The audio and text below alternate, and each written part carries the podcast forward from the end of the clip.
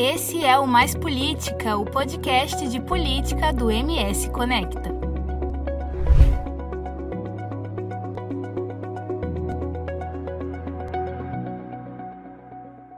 Olá, eu sou Verusca Donato. Eu sou Wendel Reis. E esse é o seu Pode Mais Política. Nossa convidada de hoje foi eleita vereadora como mais votada em Eldorado. Depois foi a primeira mulher prefeita também do município e a primeira mulher a presidir a Câmara Municipal. Hoje está no quarto mandato como deputada estadual, onde foi a mais votada. A primeira vez que uma mulher também é a mais votada na Assembleia Legislativa. Hoje ocupa a presidência da comissão mais importante, a Comissão de Justiça e Redação. Obrigado pela presença, deputada Mara Caseiro. Obrigada, um prazer estar aqui com você, Wendel, Verusca, e vamos bater um papo aqui, falar um pouco sobre política, enfim, estamos aqui para a gente poder interagir um pouquinho e mostrar um pouco da nossa política, do nosso trabalho e da nossa trajetória. Bora! Bora! o Mais Política é um oferecimento de Parque Office, seu sucesso é o nosso sucesso. Toda Skin é a marca do coração da sua casa. E Tech, o tempo todo cuidando do seu tempo. Faculdade Instead, você no centro. Boi Brás, excelência em todos os pontos. E Brandfield, agência criativa.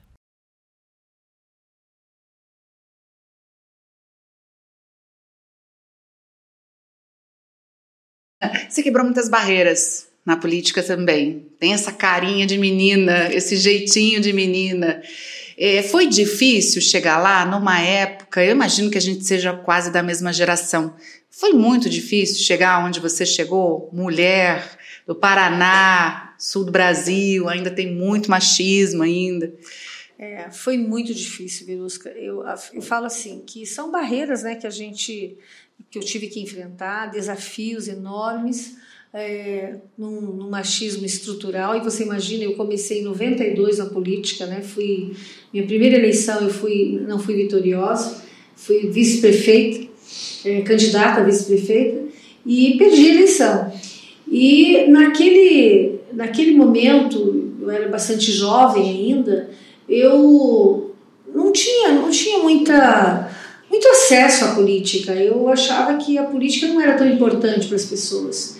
Mas quando eu comecei a andar e ver as necessidades das pessoas, é, eu vi o quanto política é importante na vida e o quanto é importante as mulheres participarem da política. Porque nós temos um olhar de sensibilidade, né? E por conta desse olhar, por conta é, das nossas grandes preocupações, por conta, por conta também da gente se autoanalisar, da gente querer ser, fazer tudo perfeito, enfim, a gente acumula muito os problemas dos outros. Então, não tenha dúvida que é, foram muitos desafios, muito preconceito, muita discriminação. É, fui por muitas vezes chamada de mulherzinha e de muitos outros adjetivos que para mim é, me doía muito, mas eu sempre levei isso como uh, acho que foi um foi me alavancava, sabe? Cada vez que eu era perseguida, que eu era discriminada é, e que eu sentia aquele preconceito doente, né? É, nesse universo machista, eu falava, é, é, é, é, por isso que eu tenho que estar aqui, eu quero romper e eu vou mostrar que a mulher pode e que com certeza quando a gente tem objetivo e a gente quer, é, a gente consegue.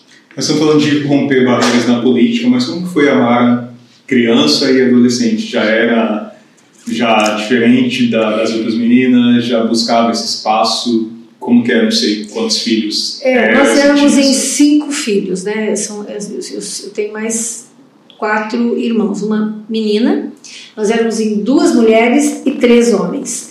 E, e eu nasci num lar bastante machista. O meu pai era italiano, uh, chucro pra caramba, né? Uh, então foi, eu falo que a primeira barreira já foi ali que eu encontrei. E como eu fui a caçula dos filhos, então era diferente, né? Eu, é, eu falo que o meu pai ele enfrentou dificuldades de é, comigo em função de eu querer realmente conquistar o mundo. E eu sempre dizia para ele, é, eu não quero depender de marido, porque a minha mãe era do lar, dependia exclusivamente dele, e eu via a dificuldade que ela passava. E, e meu pai, quando eu quis, o primeiro, eu falo que A primeira barreira que eu encontrei por ser mulher foi quando eu falei para o meu pai que eu queria estudar fora e que eu queria ser dentista. E o Morama, né, no Paraná, é, nós não tínhamos a faculdade de, de odontologia. E ele falou: não, você vai ficar aqui mesmo. Aqui tem, você pode fazer aí, pode ser professora, minha filha. né? Eu falei, pai, mas eu não quero ser professora. Apesar de eu achar, lógico, uma, profissão maravilhosa, mas eu queria ser dentista, eu tinha decidido isso na minha vida, né? E aí ele falou: não, mulher não precisa estudar muito, não. Mulher é, tem que cozinhar, mulher tem que cuidar dos filhos. Tem que casar bem, casar mulher. Bem, eu ouvi muito isso marido, também. Não é mesmo? Não foi assim, Verusca? Então eu falo que a primeira barreira que eu encontrei é, como mulher foi exatamente na minha casa. E na época eu saí, é, fui estudar em Prudente e lógico, ele disse para minha mãe assim: ah, pode deixar, ela vai voltar, daqui uma semana ela tá de volta aí, chorando, pedindo pelo amor de Deus para voltar, tipo assim, né? E eu chorei por várias vezes. Só que eu dizia: não, é isso que eu quero e eu vou persistir.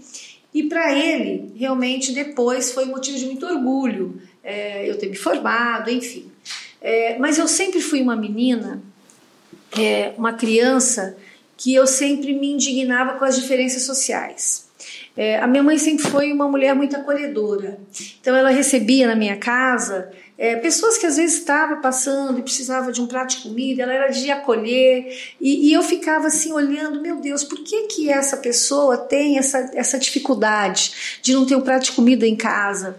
Ou mesmo uma criança que muitas vezes eu tinha uma boneca e ela não podia ter, é, essas, essas coisas que me indignavam com essas desigualdades sociais. Então eu sempre fui uma criança que sempre me incomodou muito isso. E cresci assim.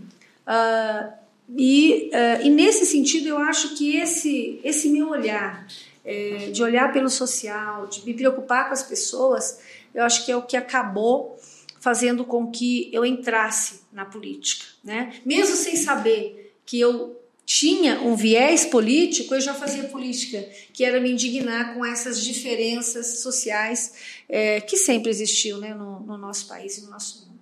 Como é que aconteceu em Mato Grosso do Sul, né, que você veio parar aqui? Então, eu me formei em odontologia em Prudente no ano de 1986 e conheci o meu marido é, lá em Prudente, porque ele também fazia faculdade. Não terminou, eu terminei, ele não. E ele era de Eldorado. Ah, né? Tá. Os pais dele moravam em Eldorado. E aí começamos a namorar, casamos e fui morar então em Eldorado e foi onde eu iniciei também como a minha profissão como dentista lá em Eldorado. Por isso que eu acabei vindo para o Mato Grosso do Sul. Foi coração mesmo. Foi coração. e quando que efetivamente entra a política? Como foi esse convite? Você já participava ativamente de algum partido? Se interessava por política? Já fazia assistência? Já, já ajudava? Como que a política, como que despertou essa vontade de participar mais ativamente? Então, eu nunca, nunca estive em movimento estudantil, nada disso na época de faculdade, de jovem. Aliás, o meu pai, ele tinha um grande, uma grande dificuldade com política. Ele não gostava de política, achava que não dependia de política, enfim. E eu cresci exatamente pensando a mesma coisa. Mas quando eu cheguei em Eldorado, o meu sogro era um apaixonado por política. Eu começo também a trabalhar no posto de saúde.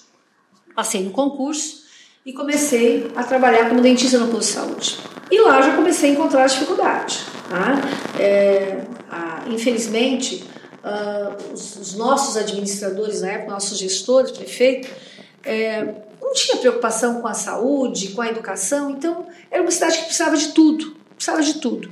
E eu, como dentista no posto, eu ouvia muitas demandas e, e cheguei a fazer três é, é, receituários e não ter os, os medicamentos para atender aquela comunidade. E, e, isso começou, eu comecei a, me preocupar, a me indignar com aquilo ali. E as pessoas também começaram a ver na Mara uma esperança. Porque eu dizia, mas por que, que não tem esse remédio? A gente precisa é, é, pedir, cobrar desse prefeito para que coloque remédio nessas prateleiras. O pagamento dos funcionários a gente ia receber depois de três, quatro meses, era um absurdo, era um descaso. Aquilo também já me indignava. Comecei a fazer movimentos de que tinha que respeitar, dinheiro público tem que ser bem investido, enfim. E isso criou realmente na cabeça, era um senso comum, eu acho que de repente a possibilidade da Mara ser uma representante daquela população que também era tão mal representado. E o meu sogro vendo isso, uh, ele tinha um sonho de ser prefeito de Eldorado. E um belo dia ele chegou na minha casa, eu e meu esposo almoçando, ele disse: Ó, ele já tinha me filiado no partido PSDB na época. Eu tinha me filiado no partido me filiei. PSDB. PSDB já. É, já. É. E, é, e aí ele chega e disse: Ó, eu registrei a minha candidatura. e eu. O senhor tá doido? Eu tinha 71 anos. Nossa, senhor, o senhor tá doido? É, e você é minha vice. Eu falei, não, e agora, aí, aí, aí é para acabar, tá brincando. não, é verdade, você é muito comunicativo, o pessoal falou que você é a melhor vice, você é o melhor. tá, eu né, mal tinha chegado, fazia o que, quatro anos que eu estava em Eldorado, e ele, ele me trouxe esse desafio e eu enfrentei com ele. Claro, perdemos a eleição, perdemos a eleição. Que ano era, você lembra? Foi em 92. 92. 92. Mas foi um grande aprendizado para mim. Primeiro que eu conheci é, Eldorado num todo, as dificuldades, as necessidades, aquilo me indignou ainda mais. Porém, eu saí muito decepcionada da política. É, porque é, é um sentimento. O seu Zeca tinha 71 anos. E então quem mais realmente visitava, quem mais ouvia, quem mais conversava era eu, né? E, e tinha muitas manobras e aquilo me, me deixou muito indignada também com as manobras políticas que é do sistema, né? E eu saí falando nunca mais, política nunca mais na minha vida. Mas na outra eleição, não. a, não e o pessoal falava para mim, Mara, você que tinha que ter sido a prefeita. Você que tinha que ser a candidata. Eu falava, meu Deus, mas eu recém-chegada aqui, enfim, nunca me envolvi nisso, né? E aí, na outra eleição, já em 96, me elegeram a vereadora mais votada do município.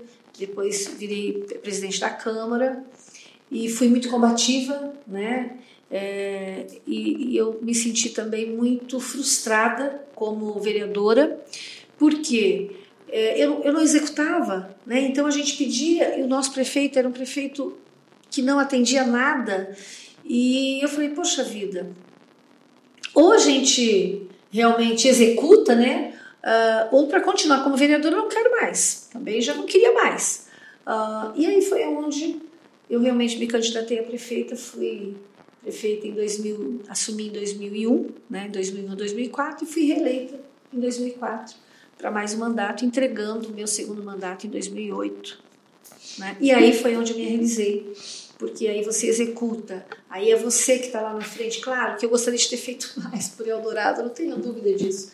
Mas a gente transformou aquele município e resgatamos a autoestima. Eu falo que um dos legados que, que, eu, sempre carrego é assim, o resgate da autoestima é, de todos que moravam ali em Eldorado. E o que, que, mudou da Mara, que não gostava de política, que se decepcionou com política, para a Mara, que hoje é uma política? O que, que mudou? Em você ou foi a política que mudou e você descobriu que era o que você queria? É, ou você entrou é, no ritmo do é, que eu existe? Acho que, eu acho que eu entrei de cabeça, porque a política, ela é. A, a, a, eu falo que o instrumento da política, ela transforma vidas. Né? Então, isso é algo que realmente nos traz as satisfações e nos gratifica.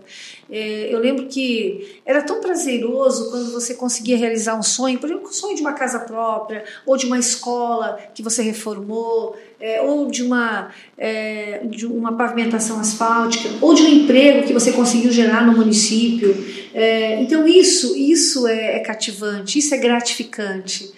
É, não tenha dúvida que quando você consegue realizar sonhos que não são somente seus, mas é de uma coletividade, isso, olha, é, não tem sentimento melhor, né? Então eu falo que a política ela é ela tem os seus momentos de extrema decepção, mas tem os seus momentos de extrema realização e, e que isso é gratificante, é de extrema alegria. Você acha que hoje, depois de ser deputada por quatro mandatos, você teria feito alguma coisa diferente do que você fez naquela época? Por ser mais experiente, você acha que você conseguiria ter mais alcance hoje?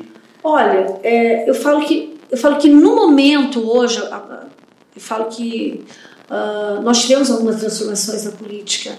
E eu sempre brinco e falo com, com o ex-governador Reinaldo que ah, se eu fosse prefeita na época que ele foi nosso governador, porque eu entendo que o governador, ele, o Reinaldo, ele teve um olhar municipalista.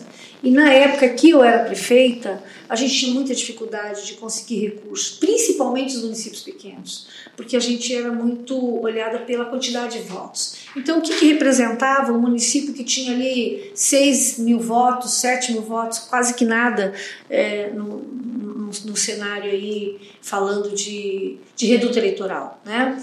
É, e hoje esse olhar mudou, né? É, hoje há uma, uma democratização dos recursos do Estado é, e, e, assim um olhar mais expressivo com as demandas que os prefeitos trazem. Você tem condições de sentar hoje com o governador e trazer ali é, três, quatro prioridades e você realizar as quatro prioridades que você queria para o seu município. Né, nesse olhar municipalista que hoje foi gerado, que foi criado no governo do Reinaldo Zambuja. Hoje você tem mais realizações na política ou mais decepções? Porque você saiu, você começou no legislativo, foi para o executivo, voltou para o legislativo. Não, eu posso dizer para você que eu tenho mais realizações. É, e, e, você aprende a aceitar as diferenças e as decepções, porque em qualquer segmento você vai ter as coisas boas e as coisas ruins para você contar, né? Qualquer segmento. E antes que o, que o Wendel faça a pergunta, eu queria até emendar aqui: qual é a diferença para você estar no executivo e estar no legislativo? Eu entendi ali que quando você saiu do, do legislativo na Câmara de Eldorado, você passou para o executivo, você parece que aí a política, o bichinho da política te picou mesmo, você falou, é isso mesmo que eu quero. Mas agora é. você voltou para o legislativo. É, são, são coisas bem diferentes, sabe, Verusca? Você, como vereadora, é, num município como Eldorado, e no momento que, que nós tínhamos um administrador que não sabia ouvir, que não sabia dialogar, que era muito ditatorial, era o que ele pensava e não o que não, não sabia ouvir. Então foi um momento de muita frustração em função disso. Diferente como agora que nós tivemos aí o governador Reinaldo. A gente sentava para discutir as demandas dos municípios. E claro que não era tudo que a gente conseguia realizar, mas a gente conseguiu realizar muitas demandas que foram muito importantes para os municípios. Né? E eu posso citar uma obra, por exemplo, lá da nossa região que é a ligação de Eldorado ao distrito do Morumbi. Uma comunidade que há anos vinha buscando é, essa pavimentação asfáltica, porque é, nós temos ali cerâmica, nós temos olarias, nós temos produtores rurais nessa, e temos também é, o distrito do Morumbi, que é as margens do Rio Paraná, que é um lugar maravilhoso para desenvolver o turismo, mas que as condições da estrada eram horríveis. E foi uma obra que eu, desde quando era vereadora, a gente brigava por essa obra. E nós conseguimos onde? No governo do Reinaldo, que ele entendeu a importância de trazer o desenvolvimento turístico, mas também para é, é, a produção uh, de grãos, enfim, e realizou. Essa obra está sendo terminada agora e você vê há quantos anos que a gente vinha buscando. Além dessas, além dessa, é, a questão também é, de outras rodovias, a questão de, uh, de trazer também, uh, conseguir áreas para a gente implantar indústrias, enfim, uh, na saúde, é, vários recursos que a gente conseguiu para conseguir manter a saúde dos municípios do interior, que não é fácil. Então, é diferente o momento, né? Então, se você tem um, um, um prefeito, você é vereador, se você tem um prefeito que sabe ouvir, que entende os anseios, que sabe que você não está falando só em seu nome, mas em nome de toda uma comunidade, e ele, é, entendendo isso, é, transforma isso em realizações, então a frustração com certeza é muito menor, né? Você também tem realizações. Então por isso é que hoje no legislativo, embora não é o executivo, mas através do nosso trabalho, desse bom diálogo e dessa desse entendimento, né, dessa construção, a gente consegue realizar muito em Só, parceria. Nós falamos aqui um pouco sobre esse rompimento, precisar romper barreiras. Acho que mudou bastante em relação ao que era quando você começou em 92 para o que é hoje. Eu queria emendar, falando de frustrações. Você tentou recentemente ser presidente da Assembleia Legislativa, até levou esse argumento de que foi a mais votada, a primeira mulher mais votada, e também não conseguiu levar muito adiante a, Afinal, até hoje não teve uma mulher presidente da Assembleia. Você acha que esbarra um pouquinho nesse machismo ainda, de ter uma mulher presidente? Eu queria que você falasse então essas duas coisas sobre o que mudou e se isso faz parte de uma das frustrações, você pretende lutar para isso? Olha, é, mudou. Eu acho assim que mudou, mudou muito. A gente tem um outro conceito, né? Mas o machismo estrutural ainda existe uh, e, e, ainda nós temos ainda muita é, muito preconceito. Ainda temos preconceito, discriminação, mas mudou. mudou. Hoje o conceito hoje da mulher na política é, a gente vê que tem uma aceitação muito maior, né? É, mas ainda há um machismo. Com relação à presidência, eu acho sim, acho que era um momento que eu tinha que lutar por isso, porque o fato de eu ter sido a mais votada, a primeira mulher a ser mais votada, é, eu acho que a gente ocupa um espaço que não é só meu, mas é de uma representatividade feminina de todo o Estado. Em função disso, eu busquei a presidência exatamente para a gente quebrar esses paradigmas. Por que não uma mulher presidente? Né? Mas assim, você vai dizer que eu fiquei frustrada? Não, eu acho que eu lutei, eu, eu, eu busquei e uh, foi uma boa construção também. Né? Nós entendemos é, que o uh, partido é, teve, teve uma construção diferente né? e e vou dizer para você, a gente tem um bom relacionamento também com o presidente. O Gerson é uma pessoa muito aberta, muito acolhedora, é, sabe ouvir. É, hoje eu estou na, como presidente ali da, da escola do Legislativo é, e a gente tem feito um trabalho legal, é, tem uma abertura e eu acho que através também da escola do Legislativo a gente pode trazer a transformação, qualificação não só dos servidores, mas a gente da, da Assembleia Legislativa, mas estender isso ao público geral. E, e assim, acho que tudo tem seu momento. Se tiver que ser, será. Ô Mara, você sabe que, é, assim como você, eu também cheguei muito alto na minha carreira. E eu não sei se é você vai partilhar da mesma opinião que eu, mas por exemplo, uma das coisas que mais me irritavam eram os meus pares masculinos que tinha a mesma ascendência que eu, me dá tapinha nas costas, do tipo, ai querida, vai, mas você só vai até aqui porque eu só vou deixar você ir até aqui. Você também sente isso lá na Assembleia? Você foi a única mulher entre todos aqueles homens. Você também sentia isso? Tipo assim, olha, vai só até aqui, tá, mocinha? Infelizmente, Verusca, infelizmente esse é, claro que não são de todos, né? Claro. Mas ainda tem é, muitos é, líderes, é, muitos homens que pensam exatamente isso. Não, já chegou até onde tinha que chegar, tá bom, viu? já demos essa oportunidade. Já agradamos a mulherada né? do Estado. É, é. Infelizmente ainda tem esse sentimento, ainda tem muita violência política, é, aquela coisa do isolamento, aquela coisa de, de ai, que que, né? Isso aqui não é coisa de mulher, enfim. Então ainda tem isso, mas eu falo assim que a gente tem que ser maior que isso, né? Então, uh, se eu disser para você que não me atinge, claro que me atinge. Eu me sinto triste, me sinto, mas isso não pode ser impedimento para mim continuar minha luta, para mim é, acreditar no meu potencial e ir buscar. E eu falo assim, esse, até hoje a gente estava numa reunião falando sobre o agosto lilás e e eu carrego muitos traumas uh, com relação a esse preconceito e essa discriminação. É, no sentido exatamente, ó, para, que você só vai até aí, tá? A gente carrega esses traumas e a gente vai tentando romper isso, né? É, para se soltar, para dizer, não, eu posso, eu, eu posso, por que não posso, né? Uh, eu vou buscar o conhecimento, eu vou buscar me informar, eu vou, eu vou buscar entender de tal assunto para mim poder também estar no mesmo nível, né?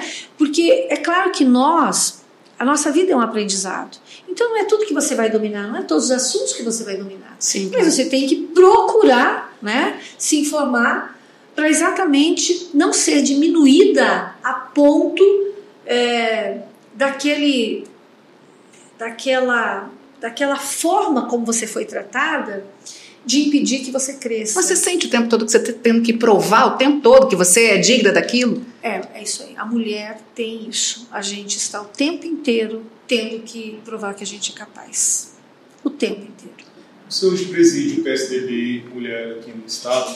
Você sente dificuldade de trazer mulheres para a política? E quando você conversa com essas mulheres, elas relatam essa dificuldade? Você sente que essas próprias mulheres se sentem limitadas ou até pensam que não pode chegar a esses lugares de poder? Sim. É, eu falo que uma das barreiras que, que, que nós mulheres enfrentamos, primeiro é porque a gente preza muito pelo nome.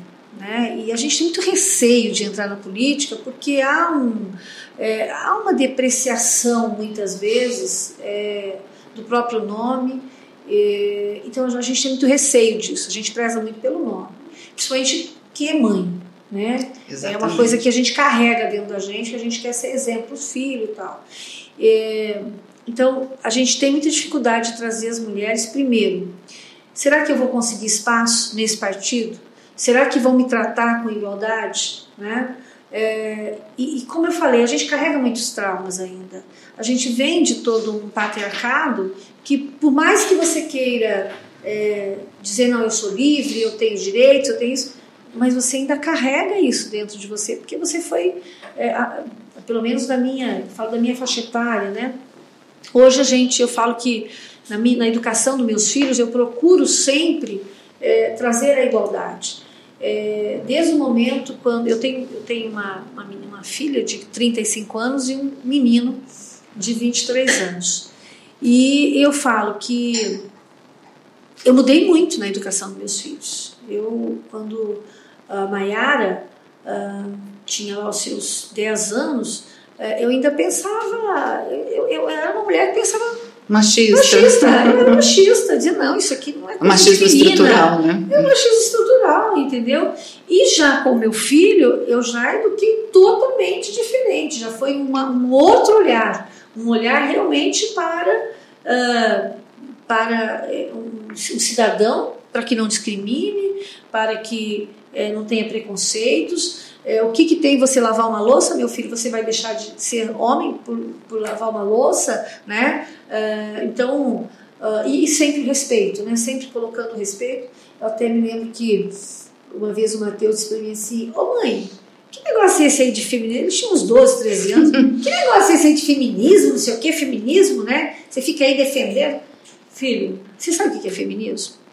Ah, esse negócio aí dessas mulheres, não sei o que, que fazem. Filho, Feminismo é você defender os direitos da mulher, direitos de igualdade entre homens e mulheres. Né? Ou seja, você acha que a sua mãe não tem o direito de trabalhar, o direito de estudar, é, assim como seu pai tem? Não, lógico que tem. Não é isso. Nós. É, é, o feminismo nada mais é do que a gente defender os direitos de igualdade entre homens e mulheres. A gente pode ser diferente fisicamente, mas os direitos têm que ter igual. Aí, ah, entendi, enfim. Não, tá certo. É, é um, outro, um outro olhar, né? Um outro olhar. É, então é isso. Eu acho que a gente a gente está mudando o conceito, mas é, bastante lentamente. Né?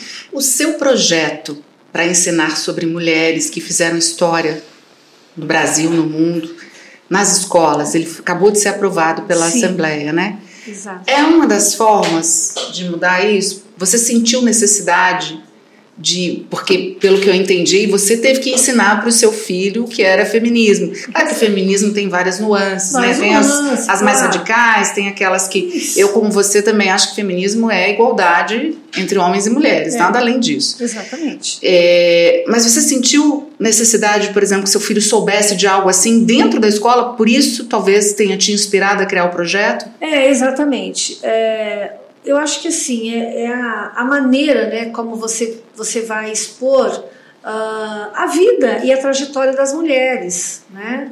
É, e quantas mulheres não tiveram é, que até perder a sua vida para que a gente pudesse hoje estar aqui ocupando um espaço de poder, é, podendo votar e também ser votada.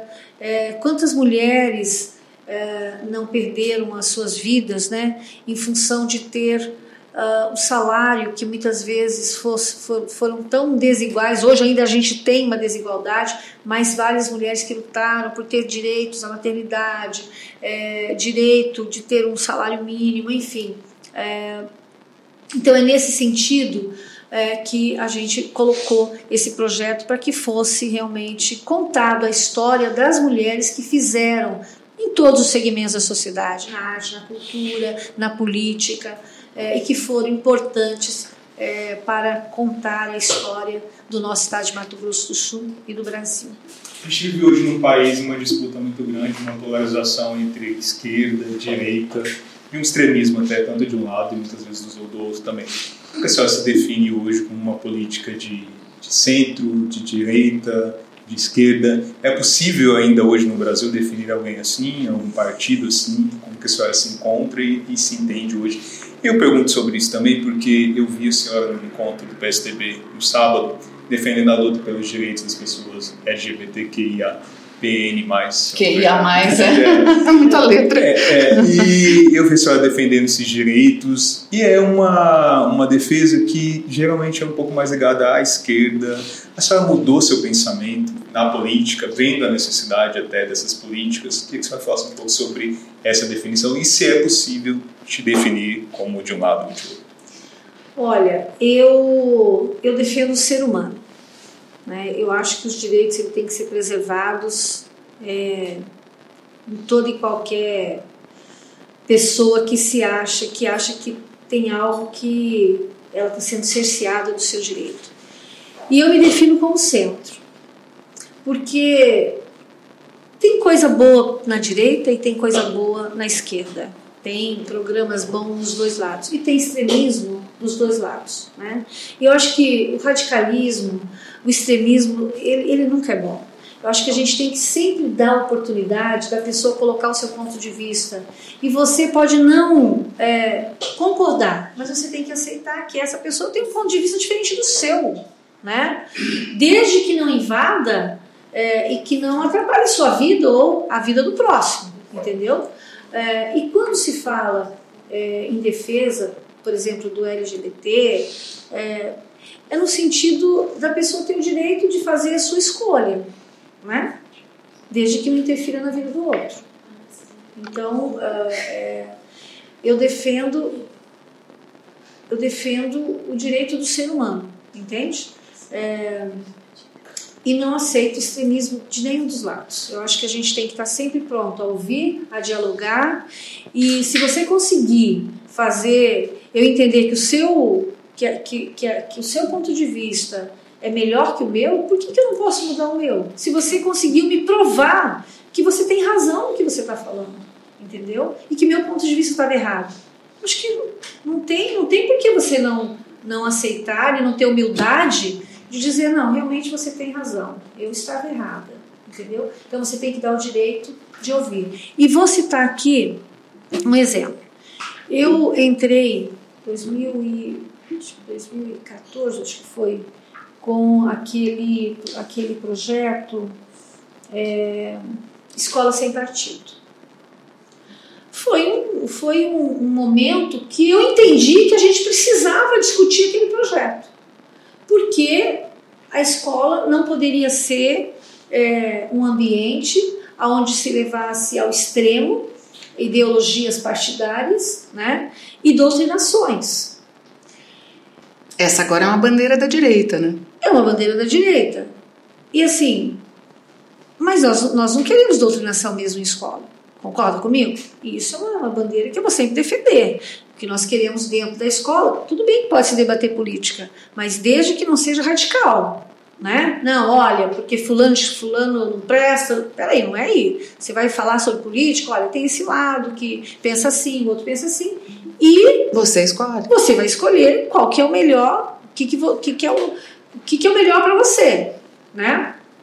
É, eu me lembro que num, num episódio, nós fizemos uma audiência pública na Câmara Municipal aqui de Campo Grande e nós demos a oportunidade de todos falar os seus pontos de vista. E nós não tivemos a oportunidade de falar, porque não deixaram a gente falar.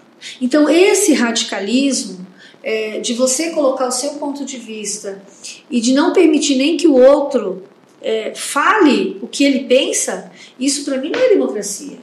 Isso para mim é ditadura. Né? Então, é, é, então, é nesse ponto que eu digo assim: a, nem a extrema direita, nem a extrema esquerda. É o centro, é o meio. A gente tem que saber ouvir, a gente tem que saber dialogar e é, para que a gente possa construir é um país de todos, né? Uh, e que todos possam, dentro das suas ideias, dentro dos seus propósitos, poder juntos transformar o Brasil país melhor, né? E todos têm que ter o direito de falar e dar a sua opinião. Tá? Então é, é nesse sentido. Então eu me coloco hoje como, como sempre no sentido de que tem muitas coisas da direita que eu entendo ser é, muito boas, né? Quais? Olha, por exemplo, a defesa da família. Eu entendo que a gente tem que, tem que defender a família, assim, é um organismo que nos dá base, né? Mas qual que é a sua definição de família? Papai, mamãe, filhinho ou família? Não, família que, é que se constrói é, de respeito. Amigos podem se entender como família também. Por que não? Por que não? Entendeu? É, eu acho que a família é um, ela tem que ser um organismo. Dois homens juntos, uma criança também pode, pode ser. Pode ser, claro, pode ser família, desde que tenha respeito, que, que ali dentro tem amor, entendeu? Que, que carrega felicidade, que, que tenha padrões, né? É, de, de, de realmente levar a humanização, é, uma construção. É, de, de, de educação, enfim. Mas isso não é uma pauta de todos? Acho que todo mundo defende a família. Na esquerda também defende essa família. O que seria não defender essa família? Eu acho que a esquerda é. mais radical mesmo não defende tanto a família, essa família tradicional, né? Essa é, eu, é o coletivo, né? De família é duas pessoas que se respeitem, que ali vão constituir, é, vão ter filhos, é, vão poder dar uma boa educação para o seu filho, vão poder cuidar, ter um compromisso. Mesmo que esses filhos não sejam naturais. Mesmo que seus filhos não sejam naturais. Tem a responsabilidade, entendeu? De ser um pai, de ser uma, uma mãe.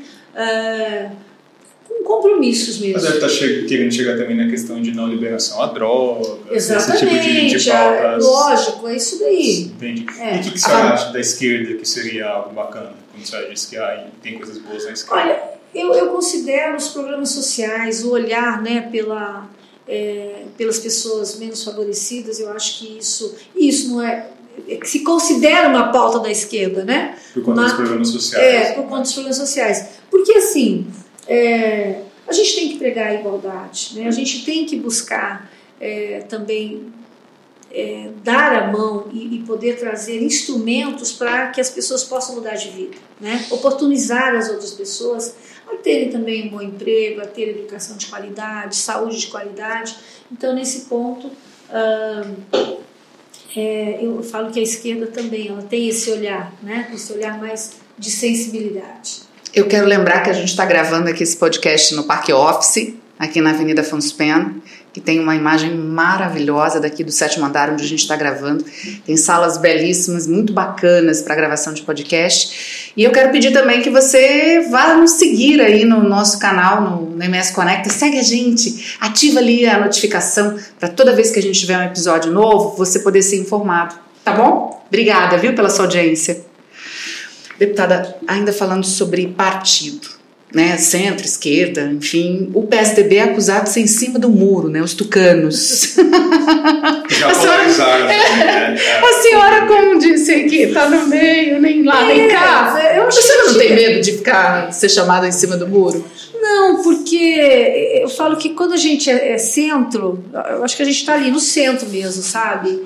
É, e olhando para os dois lados e respeitando as diferenças entre um e outro e defendendo o que a gente acredita, defendendo com certeza é, uma saúde de qualidade, defendendo uma educação de qualidade, defendendo os direitos iguais entre homens e mulheres, é, defendendo que, eu acho que é, é essa liberdade também de expressão, desde que você não atinja e com isso não prejudique a vida do outro, uh, eu acho que acho que o nosso PSDB é isso. Muitas pessoas que têm aversão à política e a políticos. Você já enfrentou essa resistência em reuniões, com aversão à política, à política, pessoas que não gostam de política, que até xingam políticos, fecham a cara, não querem receber. Você já passou por esse tipo de, de episódio? E alguma vez você pensou em deixar a política falar, olha, isso não é para mim? Ser xingado muitas vezes de ladrão, porque as pessoas costumam às vezes colocar todo mundo no mesmo, no mesmo cesto, vamos dizer assim. Já passou por momentos difíceis que fizeram pensar, será que é isso mesmo que eu quero para minha vida? Será que eu preciso passar por isso? Ah, não tenha dúvida. Não tenha dúvida. Eu acho que é, a gente passou por momentos difíceis né, na política, crise assim, política terrível, é, e, e, exatamente essa generalização, né, é, que às vezes nos faz refletir, meu Deus, é, será que a gente está sendo colocado tudo no mesmo, é, nesse mesmo, esse mesmo emaranhado, né? É, mas assim, uh, é como eu já falei, toda a profissão vai ter os seus espinhos. Não existe profissão que não tenha seus espinhos, não existe segmento é, que não tenha seus espinhos. Mas interessante que nessa, nessa eleição, nessa campanha, eu percebi, Wendel, é, uma diferença de pensamento muito grande da, da, da população, no sentido de discussão da política. As pessoas elas queriam ouvir e elas queriam poder falar também. Então, nas nossas reuniões, é, é interessante como havia uma interatividade com o público presente. As pessoas prestavam atenção no que a gente estava falando e quando a gente terminava de falar, elas perguntavam. E isso é muito legal. Agora, dizer também que eu nunca que eu não tive, que eu, não quero saber, tipo, tive, lógico, a gente passou e, e, assim. E é o respeito que eu falo que você tem que ter. Uh, e quando eu me deparo com uma situação dessa, eu não insisto né? Eu falo, olha, é um direito e tal. E já aconteceu de alguns casos, da pessoa falar, ah, não quero saber de política, mas olha, nem vem falar comigo.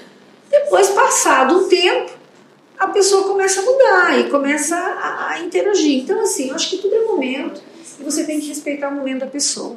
Se ela não quer falar sobre política naquele momento, mas ela vai refletir uma hora e ela vai ver a importância da política na vida dela e não tem jeito é, se nós queremos hoje transformar o nosso país, o nosso município, o nosso estado, não tem outro instrumento se não for através de políticas públicas, né? E que venham trazer o bem-estar né, das pessoas.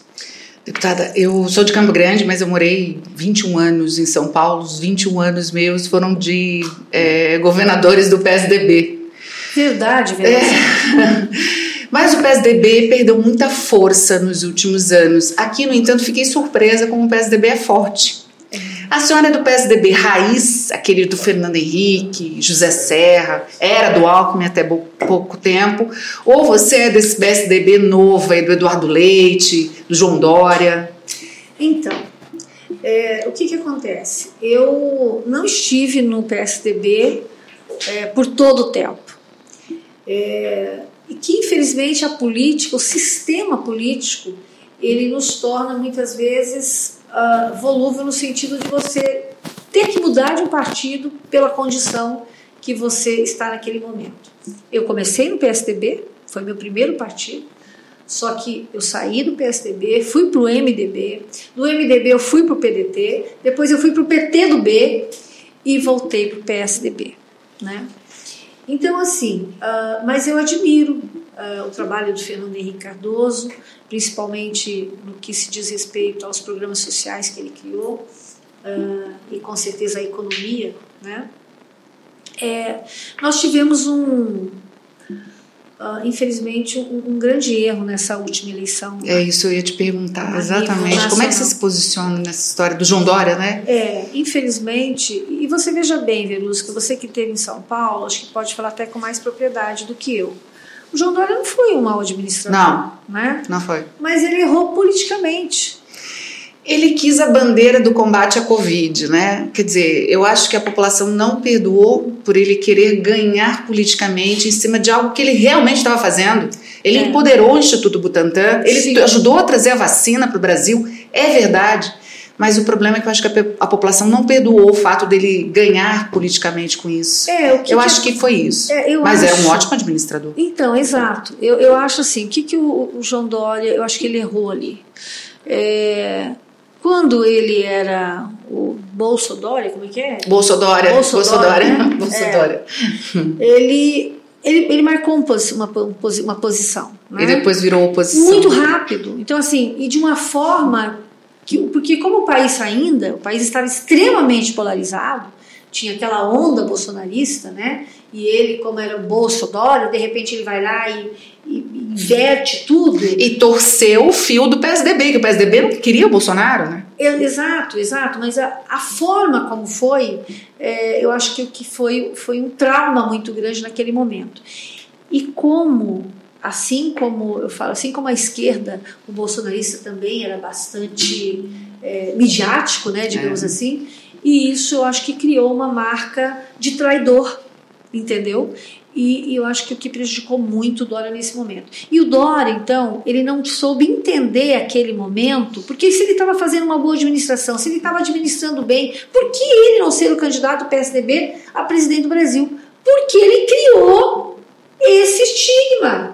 Mas ele foi traído pelo partido também, né? Em termos, em termos, porque ele tinha que ter entendido o momento, Velusca. Não era porque o momento dele sair não candidato. Não era o momento dele sair candidato. Ele fosse a reeleição, a, reeleição, a governo. Ele teria ganho. Entendeu? Teria ganho tranquilamente. E talvez a gente pudesse até ter feito o Eduardo Leite, que era no momento que estava se espantando, novo, nananana, que não tinha essa mácula.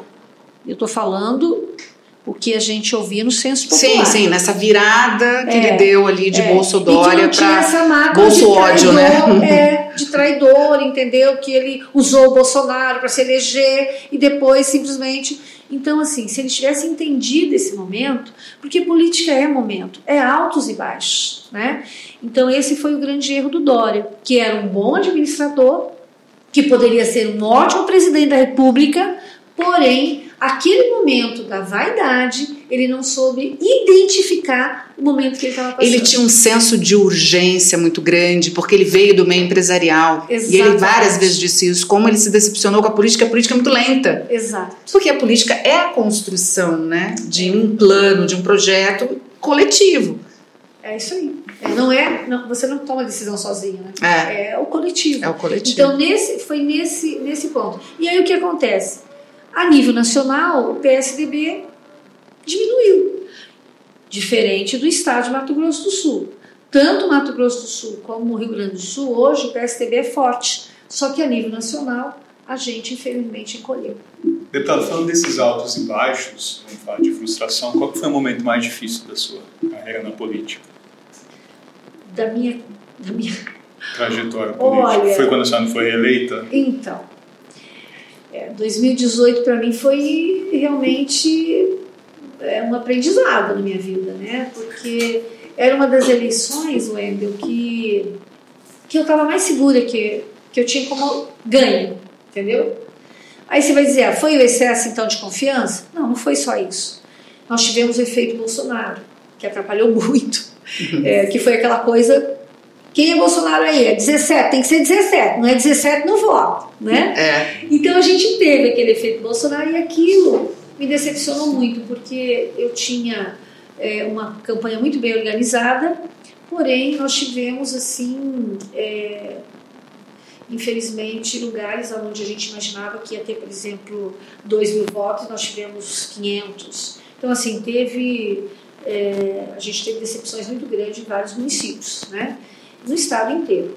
E aí ficamos fora, e aquilo realmente doeu muito, doeu muito na alma, porque a gente tinha trabalhado muito, a gente tinha dado muito, a gente tinha entre- entregado muito, né, feito várias entregas em vários municípios, enfim, e não fomos reeleitos.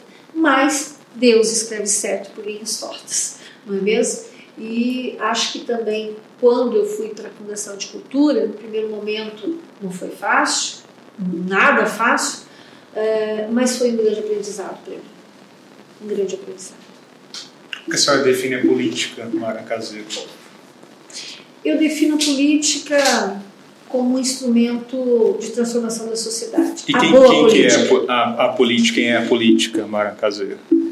A política Mara Caseira é uma mulher, é uma política super sensível.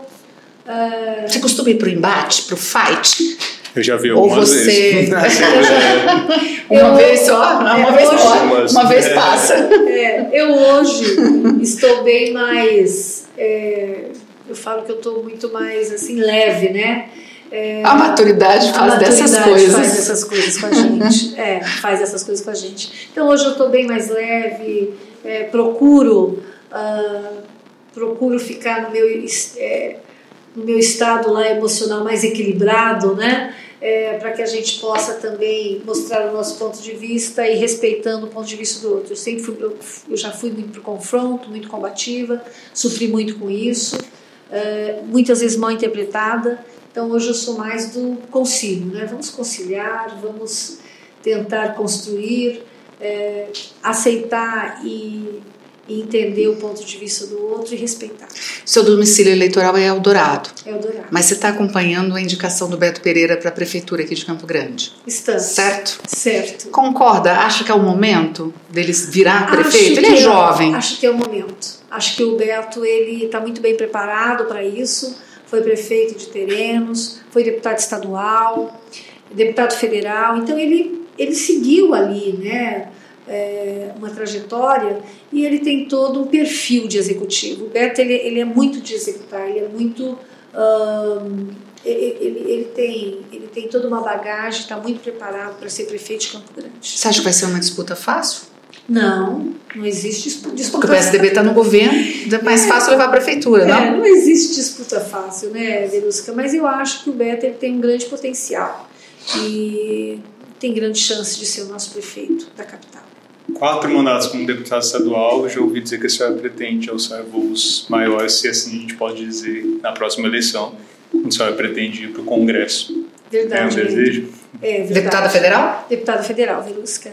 O nosso projeto agora é exatamente chegar à Câmara Federal e, com certeza, com isso, poder atender ainda mais os nossos municípios, porque a gente sabe hoje que o recurso né, de um deputado federal é muito maior do que o deputado estadual e eu acho que a gente pode realizar ainda muito mais e também nas proposições de leis, enfim, é, eu acho que eu já estou madura para chegar à Câmara Federal. Deputado, a gente está encerrando já quase a entrevista. Eu queria que a senhora falasse para que as pessoas conheçam um pouco mais o que a senhora faz nas horas que encontra tempo. Tem uma agenda muito corrida, o que a senhora faz nas horas vagas, o que você costuma fazer, um para que as pessoas conheçam um pouco mais. Olha, eu gosto muito de ouvir música, adoro. Que adoro tipo de música? Todas. Todas? Eu sou muito eclética. Ouve funk? Não, então não são todas. É verdade, é verdade. Não só citar o funk, tá? Mas tem alguns funks que tem alguma. É, algum conteúdo legal. Sim, sim. Que, que Eu gosto da batida do funk. Da batida, né? É o é conteúdo gostoso. que às vezes me incomoda, né? É, mas assim, gosto muito de, de dançar, é, gosto muito de, de estar com meus filhos. Eu sou muito família, né? gosto muito de estar com meus netos, e, mas temos pouco tempo. Então, o pouquinho de tempo que eu tenho, eu gosto muito de estar com eles. De assistir um bom filme, de tomar um bom vinho.